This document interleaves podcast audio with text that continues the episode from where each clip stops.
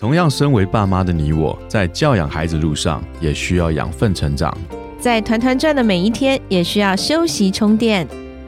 嗨，我是超爸 Eric，我是超妈 Kelly，欢迎来到平凡爸妈很 super，让我们成为你的超级学伴，共同用爱与孩子一起发光。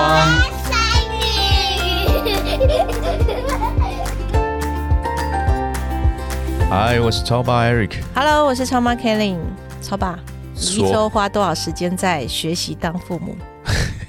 这么尴尬的问题，你不要问我了。哦，哎、我们看到很多专业的证照哦，比如说会计师啊、律师啊，然后烘焙师啊，但我怎么没有看过父母要考证照？父母考什么证照啊？可是你不觉得父母是一个很专业、很难的职业吗？那是现代啊，以前在农业社会里面，父母能够把小孩子喂饱长大，然后就好了。那可是长大了，这些孩子们不是常常有的时候这里伤那里伤的心灵受伤，然后原生家庭怎么样，不是就很常常解决这些问题吗？哎，现在很多、我开始重视这些问题了，对不对？就我发觉现在其实很多状况，以前我们都没有意识到的状况。讲一个我自己的案例吧。其实我当时求学过程中，我记得应该是在国中。我在国中的时候，班上有一个同学，他可能有一些先天上的疾病。那个时候，那个疾病叫做羊癫疯，叫羊癫疯，就是说他上课上到一半，他会忽然间坐椅子，会两只脚坐。我们小时候皮嘛，坐椅子都会，他是男生，坐椅子都是两只脚坐，忽然间他就整个人悬空在空中哦，就靠那两只脚大概维持三秒钟，然后下一秒钟他就倒在地上，嗯，砰一声躺在地上，然后就开始口吐白沫，开始羊癫疯。我们处理他这个状况，处理了好几次，就坐他附近的人要至少拉住他呀，不要让他头撞到啊，就是能够希望他能够赶快康复过来。那那个状况处理了好几次，这样子。针对那样子的疾病，其实那时候是在我求学阶段会看到的。可是到现在，我觉得可能是因为医学越来越发达，我们慢慢发现了有，比如说有有一些政治人物得那个叫什么雅斯伯格，雅斯伯格。现在好像医学越来越发达，我们也开始去重视这个问题。我们发现，就越来越多的一些病症被发现，过动啊，过动儿啊、斯雅斯伯格啊，甚至于妥瑞症。嗯妥瑞症是一个我最近认识到让我相当惊讶。像昨天我坐公车的时候，我旁边那一位先生应该是有这个状况，因为在我坐下去之后，他就开始给我双手合十，嗯然后开始在那边敲他前面的东西。嗯我说你是在做法吗？还是在干嘛？嗯我坐你旁边，你压力这么大啊、但我后来意识到，其实他应该是有这个症状，他就是可能没有办法在这个情境下忍受一个人到他旁边来，所以他很快的站起来到前面去，然后开始有一点点跟空气说话这样子。我以前遇到这样状况，我有点不能接受，但其实现在我看了越来越多，我发觉其实我们不带孩子不是这么容易耶。其实很多在成长的环境中，因为一些状况我们没有注意到，或许我们注意到了，我们可以因应的去做，比如说过动症，对不对？我们现在就可以针对过动症去做调整，不像以前农业社会，反正你吃饱了，你自己活，自己能长，对不对？然后什么第一胎照书养，第二胎照猪养啊，就是有各种方式把小孩子长大。嗯，但现在好像看起来不是这样哈，小孩子会有一些症状，你要开始去面对，你要开始去学习。就像你一开始问我的问题，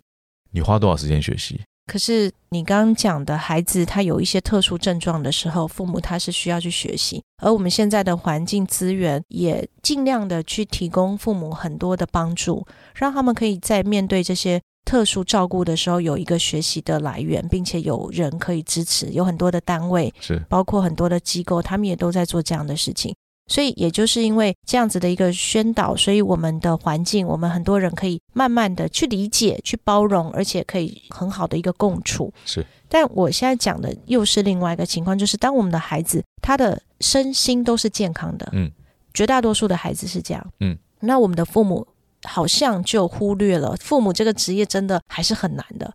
就说你照顾特殊孩子。可能你有一些特殊的方式，因为你本身就用加倍的时间或不同的方法去对待。对对，可是对于好像看起来正常的孩子，他内心也许是出了问题，或者是你是看不到的，但你没有觉察嘛，你不知道你孩子出问题，或者是说我们好像觉得我今天如果要胜任一个好，我今天要胜任业务，我会去做一些业务的训练，我会至少了解这个产品它的特性、它的优势吧。然后我会去训练我的口才。我今天要上台去做一个演说，我就开始去学习我怎么去做我的简报。就你在职业当中，你有很多的训练，但唯独父母这件事情其实我跟很多的老师也做过沟通，很多的课程都非常棒。我每次上完，我都觉得我要推荐给我身边的这些同样都是妈妈们，或我自己上了，我就会一直忍不住要分享，因为我觉得很实用。因为每次上完父母的课程，就有跟教养相关的课，我回去就想要实践。你真的用上了吗？对，真的实践，然后实践完，你就是想要看到有一些结果嘛。嗯那你就会发现，只要你愿意改，你愿意学，当你父母愿意学习，然后哎觉察到这家里确实有一些东西是可以调整，尤其是做妈妈或者做爸爸可以去调整的时候，你就发现孩子就跟着调整了。所以这个过程中，我就觉得父母学习这一块这么的重要。可是导师们也常常很气馁，就是父母其实不太愿意学习。哦，对你讲这个，第一，他会说他没有时间；对，第二就是，比如说我们应该现在都还在招生然后 就是说，因为孩子很多，他们现在发现就是孩子很暴怒，对，很容易生气，情绪不好，跟父母沟通不好，然后彼此的关系怎么怎么的。其实这跟孩子的情绪是有很大的关系嘛，他情绪的管理。那你推溯回来，孩子为什么情绪管理不好？其实很多时候是因为父母本身自己情绪管理就不好。嗯，所以我们跟老师沟通了很多，就是这些亲职专家老师们，他们接触这么多家庭，我们就说，那我们也想来为我们听众朋友，或者是我们公司很多的家长，每天接触很多家长，我们也想开一些课程。因为我就跟老师说，我们推广英语教学这一条路上，我们发现英语学习不是最根本的问题，不是他学的好或不好，而家长来很多的问题是说，啊，他就不听我的，老师你看怎么样呢？我相信很多补教界老师或学校老师，你们也会遇到这个问题，啊，他就是不听我的，老师你跟他讲一讲哈，就是好像孩子们就是跟家长在沟通上面出了问题，那要不然就是讲没两句就生气，啊，要不就是亲子关系就很紧张。所以老师就说，他觉得第一个要，因为我们分了好几阶段的课，他觉得第一阶段其实是情绪的管理这一块。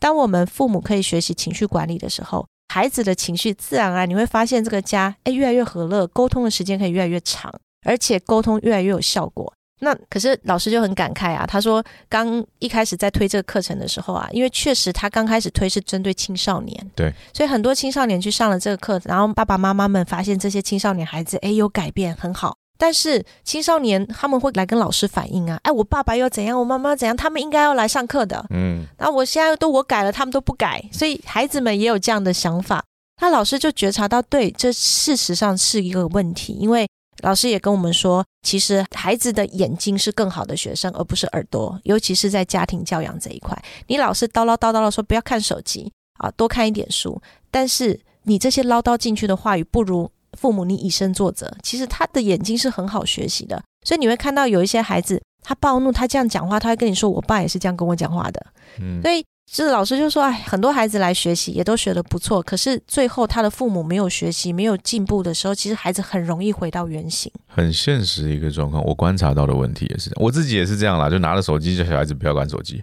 对，拿着对我自己拿着拿着手机说你多去读书，不要玩手机，好不好笑？自己看自己都觉得很好笑，就躺在那边，然后说你给我坐好，我自己躺着。对，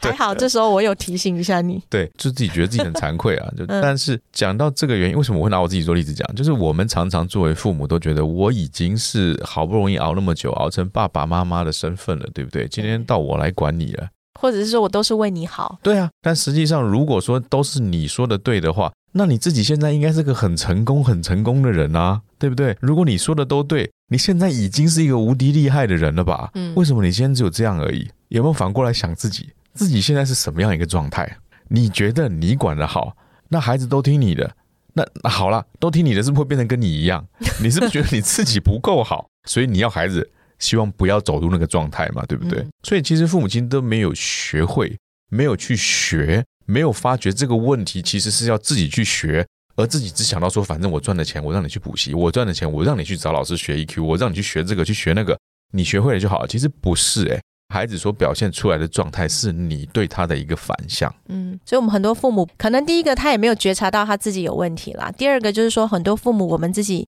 也不愿意去改变。就是我觉得我已经到了这把年纪了，我就这个样子，但是孩子你还在成长，所以其实出发点都是对孩子好。我相信父母的出发点都是好的，但就像老师跟我们形容的，就是爸爸妈妈们都会说，每次叫爸爸妈妈们来上课，父母都会回答说：“老师，我把我的孩子送去给你教，你帮我教好，交给你就对了。”常常都是这样的去回复老师。所以我想，我跟超爸其实在教养孩子的这十多年的过程中，我一直觉得，每一次当我们面对到一些在教养孩子上面有一些方没有方法、没有办法，或者是在关系上面有一点紧张的时候，当我再把我学过的东西拿出来复习，或者是我再去跟一些老师也好，或是很多妈妈们聊天也好，当你抱着一个诶我去学习的心态，或者是我如何去跟孩子做有效的沟通，或者是我有没有可能今天做孩子的教练或者是陪伴者，而不是他的指导者或者是他的老师。当你有这些觉察，愿意去训练自己学习的时候，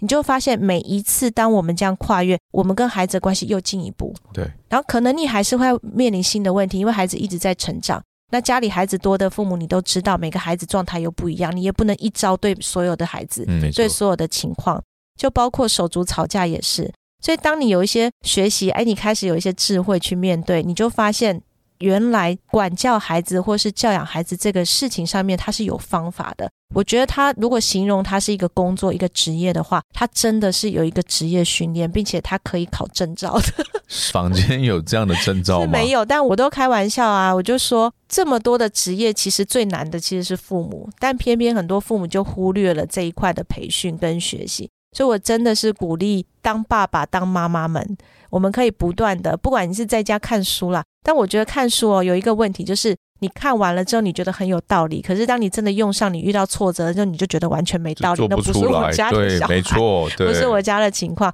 尤其是我前一段时间，去年为了我们家，因为老大他进入青少年，我去上了一个叫关系教练的课程。嗯，那那个关系教练他其实是可以去考执照做教练的，但我的兴趣不在那，我就是想要做我孩子的，也就是好像那个球员有个教练，他可以激发他一切的潜能。嗯其实我是想要成为这样的父母，可以帮助我的孩子，然后去陪伴他，找到他的兴趣，激发他的潜能。我希望做这样的父母，所以我在那个课程中呢，就学习到一些技巧跟方法。那你就会发现，技巧跟方法你学到，你都觉得很有道理。当你要执行上的时候，虽然有点困难，可是你试着去做，一开始你会真的觉得很别扭，因为他跟你讲话，你得先觉察。觉察他这句话是事实还是感受，对然后你在回复他的时候，你又要觉察自己这句话是事实还是感受。比如说，他对你很不耐烦，给你这一下，嗯哎，这个时候原来的我我会很生气，你这怎么这？我是妈妈，哎，你女儿不可以这样子你的。感受就因为从小我们被这样教导，你要说好的妈妈，就是以前我回答嗯，我我我妈不行哎、我如果我妈说什么，我说嗯，她会说不行，你要说好的，所以我就养成一个习惯，会说好的。那我现在也就这样教我的孩子，我那时候觉得莫名其妙，嗯，不就是回答了吗？但现在我也会这样对我的孩子，他跟我说遮的时候，我说你不可以遮。我心里就在想，如果他问我说：“那我不遮，我能怎么反应？”的时候，我我会觉得我没有答案呢、因为那个当下他的情绪就是很不耐烦，真是不耐烦嘛？对，就啊你很烦嘛，嗯所以那时候我就会开始要觉察了，他这个遮，他是一个出发点是什么？啊哈，那以前我不会嘛，我就会直接你不能遮，可是我现在就会觉得我刚刚那一句话，所以有的时候孩子他有时候不耐烦，是因为比如说你总是这样。你每一次，比如说他不洗碗，你就说你总是不把这个家的事情当自己的事情。呃，对对，好，这件事情其实如果我父母说这件事情是我的感受，对它不是事实，是，它是我现在的感觉。对哎，所以学了这堂课，我就会去判断我这句话不好。对我要说，我知道你现在很累，不想洗碗，但是我们怎么怎么，就是你会开始去调整你的话语。刚开始真的别扭到这是一个很别扭的动作。对，可是作为爸爸妈妈们，我们真的要从别扭开始，就是你去学习。然后当你开始去练习，有点别扭也没有关系，你愿意学习，然后去调整，你就会发现你的孩子跟你对话的方式，他所回应你的方式，其实也做了调整。然后这件事情最终看到你想要的结果。好难哦，我只能说我愿意尝试去做看看，去嗯做调整。因为其实你刚刚讲的就是我啊，嗯，我常常把情绪当做事实讲出来。是，对那这也是我们爸爸妈妈的通病对啊。，对那那我们一起去往这个方向去调整吧。那我对，们就一起来学习，也宣传一下父母课堂的课程。嗯就我们会把这个课程的介绍连接放在我们这一集节目的资讯栏，请大家可以去研究一下我们这一堂课程的内容是不是也是现在你所需要的。那欢迎大家父母亲都跟我们一起做一个爱学习的父母，而不是一直送孩子去学习的父母。是的，那我我们们就下次见喽，好，拜拜拜